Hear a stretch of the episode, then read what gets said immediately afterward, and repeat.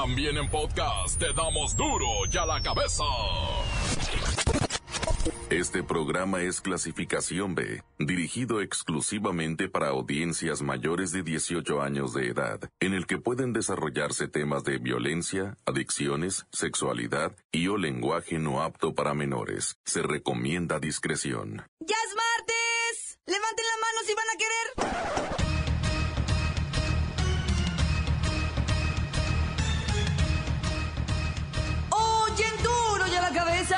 ¡Sin censura! Equipos de rescatistas mexicanos y de todo el mundo trabajaban en una carrera contrarreloj para encontrar sobrevivientes del potente terremoto que sacudió Ecuador. La cifra de muertos superaba las 400 personas y alrededor de mil desaparecidas.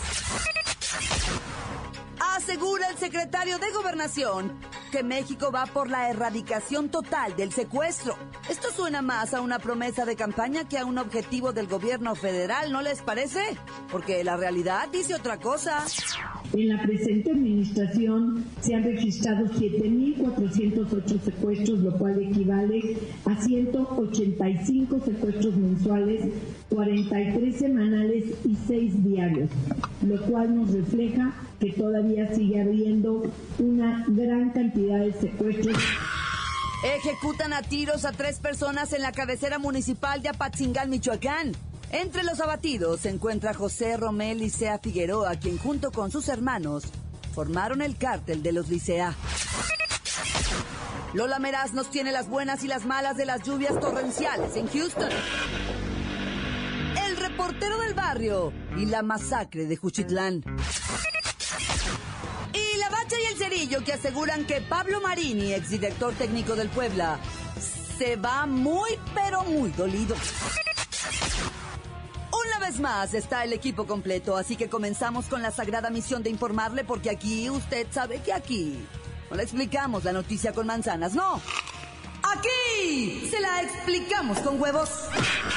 Lo mejor, a la noticia y a sus protagonistas les damos duro y a la cabeza. Crítica implacable, la nota sensacional, humor negro en su tinta y lo mejor de los deportes. Duro y a la cabeza. Arrancamos. A ver, a ver, a ver, a ver. Esto de que México va por la erradicación total del secuestro, como que me suena más a una promesa de campaña que a un objetivo del gobierno federal. El presidenciable, eh, perdón, quise decir, Miguel Ángel Osorio Chong, Open Gangnam Style. dijo que el objetivo del Estado es tasa cero en secuestros y no únicamente reducir los índices delictivos. Sí lo aseguró el candidato, eh, pe- perdón, el titular de la Secretaría de Gobernación. Open Gangnam Style. Estas declaraciones fueron hechas durante la reunión nacional de unidades especializadas contra el secuestro de todo el país. Ahí el aspirante a la presidencia... eh, perdón, perdón. Quise decir, ahí el encargado de la política interna exhortó a cada uno de los participantes para que asuman a plenitud sus responsabilidades y que sean los estados de la federación los que encabecen la lucha contra este delito. Permítame. Bueno, Muy buenas tardes, Claudita, buenas tardes a todo el auditorio, un gusto saludarlos. buenas tardes, señor licenciado. Veo que estás refiriéndote con tus palabras al presidencial, digo, a, mi hermano, mi queridísimo Miguel Ángel Osorio Chón, a quien desde chamaquitos, porque nos conocemos desde niños, yo le digo Miguelito, y él lo aprecia. Y me permito dirigirme a él así, porque no tiene, Miguelito, ningún plan para candidatearse. Él solo está ejerciendo su responsabilidad para mantener la cohesión y a emprender las acciones que sean necesarias en coordinación con el área correspondiente a fin de garantizar la seguridad, la tranquilidad y la confortabilidad de este nuestro pueblo. O sea, se quiere decir que él nada más se dedica al peace and love para toda la ciudadanía. ¡Aplausos! Ah, ya veo. Pero eso de tasa cero no suena como a promesa de campaña. No, no, no, no, nada de eso, nunca mente de los jamases, ¿cómo crees? ¿Cómo? ¿Pudieras tú a tener una mente como esa y llegar a pensar y deducir esas cosas? ¿En qué cabeza cabe, digo yo? No es justo, no es necesario que se empiece a ir por este camino. Seguro que solo tiene los ojos puestos en el combate al secuestro. No tendrá los ojos puestos en la silla. El secretario de Gobernación, Miguelito, mi Miguelito, caray, te abrazo. Yo digo que él, fiel al gobierno, solo tiene ojos puestos en el combate al secuestro. Una acción del Estado mexicano a favor de la sociedad. ¡Aplausos! Está bueno. Pues suerte, ¿eh? Que tengan suerte en su desarticulación de todas las bandas de secuestradores que operan en este país. Esperamos esa tasa cero, ¿ok? Tasa cero, tasa cero, ya verás. Se acabó el secuestro, ni en películas va a haber, ni en telenovelas va a haber. Te lo digo yo, a nombre del candidato, a nombre de mi hermanito, el mero, mero chido de gobernación. Y dije chido, no chino, ¿eh? Don Miguel Ángel Osorio Chón. ¡Aplausos! ¡Qué cerca estás 2018! ¡Aplausos! La nota que te entra. Duro ya la cabeza.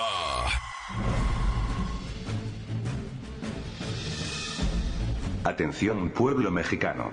Como si se tratara de una broma de mal gusto. El Banco de México, próximamente pondrá al aire, spots en televisión y radio invitando a la gente a usar su dinero, refiriéndose a las monedas de 5 centavos, 10 centavos y 20 centavos que seguramente tienen en algún cajón olvidado. La idea es que cada mexicano podría tener de 50 a 300 pesos en moneditas. Y sería buena idea llevar estas denominaciones a comercios y bancos, y fomentar mayor movilidad de la moneda fraccionaria. Honestamente no entiendo el motivo de tal ridiculez. Circular monedas con un valor tan insignificante y que con ellas no puedes comprar absolutamente nada, no tiene caso. No existe en el mercado ningún producto u objeto que cueste 5, 10 o 20 centavos. Obviamente su uso sería para fraccionar el peso y poder darle un valor porcentual a un producto. Sin embargo, es de todo sabido que ningún comerciante devuelve 25 centavos. Es tiempo de que reconozcáis que la mejor opción es cerrar vuestras operaciones en punto 5, esto quiere decir 50 centavos. Con esto evitaréis el famoso redondeo, que hoy por hoy, ha beneficiado a más comerciantes que a presuntas casas hogar. Eso de tratar de revivir las moneditas de 5, 10 y 20 centavitos no es otra cosa que una tara más de quienes gobiernan al pueblo mexicano, pueblo mexicano, pueblo mexicano. Duro ya la cabeza. Liberan al secuestrador de la hija de Nelson Vargas. A pesar de las buenas intenciones del gobierno y de lo que parecen a todas luces promesas de campaña, la realidad es otra. Pues por burocracia liberan a secuestradores y delincuentes que ya estaban sentenciados. En conferencia de prensa, la presidenta de la organización Alto al Secuestro, Isabel Miranda de Gualas, que usted conoce y conoce bien, exigió a las autoridades revisar los criterios judiciales que se aplican en casos de secuestro y mostró, ella sí mostró, cifras reales. En la presente administración se han registrado 7.408 secuestros, lo cual equivale a 185 secuestros mensuales, 43 semanales y 6 diarios, lo cual nos refleja que todavía sigue habiendo una gran cantidad de secuestros, por lo cual no podemos quedarnos tranquilos ni decir que el problema se ha resuelto. Si bien reconocemos, repito, que ha habido un gran esfuerzo, sigue siendo insuficiente este esfuerzo. Esto luego de que se diera a conocer la liberación de Isidro Solís Medina, quien secuestró a un comerciante en agosto de 2008 y fue sentenciado a 34 años de prisión por este plagio. Además, Isidro Solís, junto con Raúl Ortiz, estuvo implicado en el secuestro y asesinato de Silvia Vargas, hija del profesor Nelson Vargas. Estar con ustedes después de casi nueve años de darle seguimiento a todo el juicio de mi pequeña no es muy agradable. Sin embargo, tengo un compromiso con mi familia, tengo un compromiso con mi niña que está en el cielo, de perseguir hasta que estos infelices que asesinaron a mi, niña hace nueve años sean sentenciados. La liberación de Isidro Solís fue dada a conocer luego de que el comerciante al que secuestró se lo encontró fresco, caminando en una calle de la colonia Roma. Nelson Vargas pidió el apoyo de los medios de comunicación para que este caso no quede impune. Medios de comunicación, ustedes son algo muy importante para la sociedad mexicana. Hagan sentir a los ministros de la Suprema Corte que actúen en una forma legal, pero más que eso, que se pongan en los zapatos de las víctimas. De verdad, de verdad, no puede ser. Es un calvario, nueve años, no hay un solo sentenciado. Y seguramente el mismo camino que ha sido Solís Medina para dejarlo libre el magistrado, seguramente tratarán de hacerlo con los demás delincuentes de la banda de mi pequeña. No lo voy a permitir. Han pasado nueve años del caso de la familia Nelson Vargas y como ellos hay miles en este país, miles. Él advirtió que no cesará hasta lograr que todos los implicados en el homicidio de su hija sean sentenciados. Estás escuchando el podcast de Duro y a la cabeza. Les recuerdo que están listos para ser escuchados todos los podcasts de Duro y a la cabeza. Usted los puede buscar en iTunes o en las cuentas oficiales de Facebook o Twitter. Ándele, búsquelos, bájelos, escúchelos, pero sobre todo, infórmese. Duro y a la cabeza. Lola Meraz nos tiene las buenas y también las malas de las lluvias en Houston.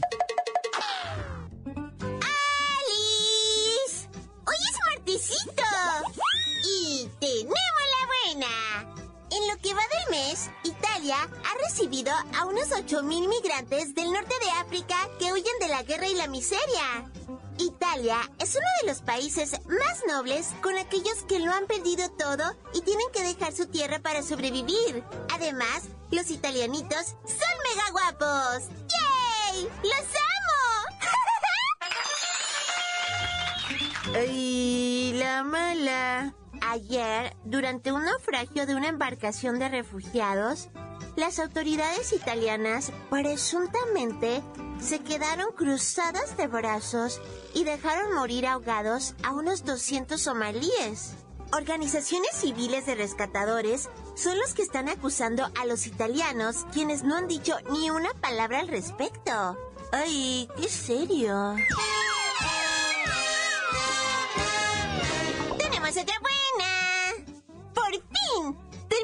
Sequía en Texas y parte del noreste mexicano. Intensas lluvias se han registrado en lugares donde tenía años que no caía ni una gotita. ¡Yay! Ay, la mala. Creo que a Diosito se le pasó la mano con las lluvias. Pues al menos cinco personas murieron en las inundaciones que cubrieron Houston y otros poblados tejanos. Hay un chorro de personitas sin hogar y sin servicios. O sea, ¿qué está pasando en el mundo? Ya en serio. Se está así como que destruyendo o algo así. Sí sabes, ¿no? Ya me voy. A la cabeza. Informó Lola Meraz. Les pedacito de mí. El que quieran. Síguenos en Twitter. Arroba duro y a la cabeza. Por pleitos de tierras asesinan a cinco en Juchitlán, Oaxaca. El reportero del barrio tiene estos trágicos, muy trágicos eventos. ¡Shiraman! ¿Qué pasó en Juchitán? Cinco personas y todos dentro de una casa ira. Dicen, va, que andan buscando a los asesinos de cinco personas que en la madrugada se metieron para su casa de ellos, va. Ahí en Juchitán de Zaragoza se llama, va. Ahí encontraron en la casa los cinco cadáveres, loco. Tres hombres y dos mujeres, al parecer del sexo femenino, todos mayores de edad. Y obviamente fueron atacados, pues eh, obviamente por gente verdaderamente malandrina que llegaron cubiertos del rostro a ese lugar según testigos y empezaron con la masacre, ¿verdad? De los difuntos solamente se han pasado a identificar cuatro. Un- un- una mujer todavía está en estado de quién sabe quién es, ¿verdad? Oye, ¿y qué onda con los guachicoleros? ¿Sí sabes quiénes son los guachicoleros? Les dicen allá en Guanajuato, ah, bueno, en diferentes partes también en Jalisco. Los guachicoleros son los que andan ordeñando los ductos de Pemex, ¿va? ¿Sabes dónde han arrestado más guachicoleros? En Guanajuato, güey. Guanajuato trae primer lugar de guachicolismo, loco. O sea, se de ordeña de ductos de Pemex, ya se hace gasolina va, o lo que corresponda, pero mira, en lo que viene siendo Guanajuato, 370 y cuboles que mendigos de estos ordeñadores, ¿va? Y pegadito está Jalisco, han detenido 358, por no decir 360 cerrados. Ay, güey, 358. Después Tamaulipas, abuela, pues si Tamaulipas tiene todos los ductos del mundo, con 298, por no decir 300 de una ¿verdad? Y después, áreas centrales, dice, áreas centrales. Tú me vas a decir, re, por las áreas centrales, pues pegadas al DF. Pero pegado al DF está Puebla, y aquí está Hidalgo, y aquí está Tlaxcala, está, está Estado de México. O sea, en todos los estados, en todos hay este problema de, de, la ordeña, a excepción de Baja California Sur, que no hay ductos, ¿va? En Colima, Nayarit y Yucatán no han arrestado gente, pero bueno, como haya sido, ah, esto de la ordeña es el delito que más dinero está dejando. Bueno, viven a sus anchas, nadie los persigue, los agarran y los sueltan luego, luego. Bueno, ya mejor ni digo nada. Bueno, sí, mejor sí digo. ¡Tan, tan! Se acabó, corta. Esto es el podcast de Duro ya la cabeza.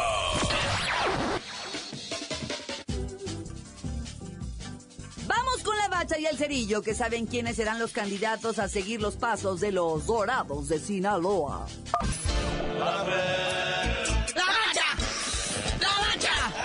¡La bacha! ¡La misma bacha! ¡La bacha, la bacha, la bacha! ¡Detengan las máquinas! ¡Regresen los niños de las escuelas a sus hogares! ¿Ah? ¡Hombres trabajadores, váyanse a los bares porque el Toluca, el Toluca está en la Libertadores! Es último juego de la fase de grupos, van invictos, quieren cerrar este pues, con acá perfecto, ¿verdad? Cuatro victorias, un empate. Y pues ya le ganó a este equipo brasileño el gremio de Porto Alegre. Le ganaron acá en el Nemorio 10 2 a 0. Pero pues quieren hacer la hombrada ahora acá en Brasil. Acá en el estadio de Arena do Gremio a las 7.45 de la tarde. Sería verdaderamente histérico y también histórico, pues nunca un equipo mexicano ha logrado una victoria en ese estadio, eh, ante ese equipo y con esa afición que tiene el gremio. O sea, la neta, vale la pena apoyar al Toluca, man que sea desde aquí, man que sean los Diablos Rojos que le hacen. Sí, aparte, pues, la afición del Toluca, que se olviden del mal paso que traen en la Liga MX, ¿verdad? Ahorita se encuentran fuera del área de liguilla. Pero si le aprietan en los tres partidos que quedan, chance y se andan colando, va. Porque ya por ahí nos dicen que, pues, al Cardoso, pues, ya está sintiendo paz en la azotea, ¿verdad? Que eso de que está yendo muy bien en la Libertadores no le ayuda mucho a su causa. ¿Ah? Porque él prometió liguillas en el Apertura 2015 y 2016. Es más que este año la va a estar difícil. Y pues si no, que le pregunte a Pablito Marini. El que ya más o menos estaba enderezando el barco del Puebla. Que me lo echan para afuera. Sí, el argumento es que nomás obtuvieron tres puntos de 21 posibles, ¿ah? Y pues nomás por eso. Sus números, fíjate nada más, carnalito. El número de este señor es el 14. En juegos de Liga, Copa, Supercopa y Libertadores, 14 ganados, 14 empates y 14 perdidos. ¿Ah? Y fue curiosamente el día 14 el que lo despidieron. Y ya salió la lista de los castigados de que no van a jugar en la próxima jornada en la Liga MX. Entre ellos está el morenazo del Jofre Guerrón del Cruz Azul, sancionado dos partidos por una segunda amonestación y otro partido más porque cuando lo expulsaron le faltó el respeto a los árbitros. ¿Quién sabe qué tantas leperas en ecuatoriano les dijo, va? Otros suspendidos, eso nada más un partido. Diego González del Santos, Severo Mesa del Doraz, que dice que pues ya que, ya una vez expulsa de acá que se acabe el torneo. Y Félix Araujo del Chiapas. Y bueno, ya mañana y también el sábado se van a definir los cuartos de final de la liguilla de la Liga de Ascenso. Ya saben que están en esa etapa pues en la que uno ya no entiende nada, quién contra quién, ni quién quedó en qué lugar. El caso es que el que gane, pues no gana nada porque se tiene que esperar. Sí, o sea, el superlíder que fue los Leones Negros de la UDG, este, ellos se clasifican directo a semifinales porque fueron los líderes. Luego se califican los, los siguientes seis que juegan el 2 contra el 7, el 3 contra el 6 y el 4 contra el 5. Uno de los encuentros, todos van a ser el miércoles y el sábado, ¿no? El miércoles la ida, las vueltas los sábados. Correcaminos contra Necaxa, ¿eh? El otro, el que cumple, el que está de cumpleañero de 100 años, el Atlante, este, se va a enfrentar al Celaya. Y por último, el Zacatecas contra el Tapachula. Y el Atlante que ya dijo que para celebrar en grande va a regresar a la Ciudad de México. ¿Ah? Sí, nada más que le hace falta estadio, ¿ah? Porque dice, quiero mi estadio propio. No, pues tú dime qué tiramos. Si quieres, o sea, la plancha esta del Zócalo, en vez de poner la pista de patinaje de hielo, te hacemos estadio Atlante. O allá donde se están peleando para construir el nuevo aeropuerto, hay que le hagan un campito a un ladito. Ahí está parejito el terreno, hay que hagan las graditas y el campo, ¿no? Pero pues todo parece indicar que el Atlante no sale de Cancún. Bueno, carnalito, ya vámonos, no sin antes felicitar a los etíopes de Etiopía que arrasaron en el eh, maratón de Boston. Hasta el primero y segundo lugar se llevaron. Y también a los raramuris de Chihuahua que participaron. No ganaron, sí, terminaron, pero no ganaron. Y ya tú dinos por qué te dicen el cerillo. Hasta que ganen los raramuris el maratón, les digo.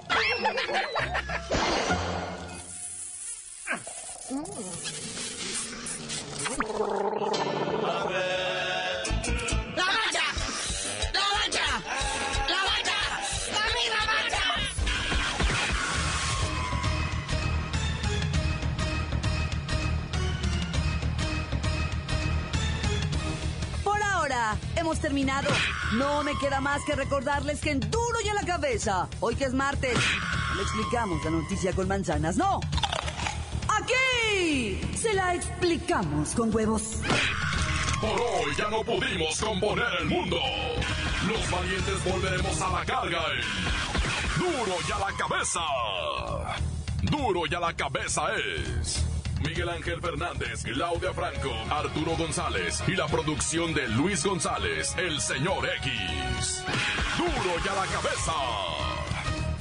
Una producción original de MBS Radio.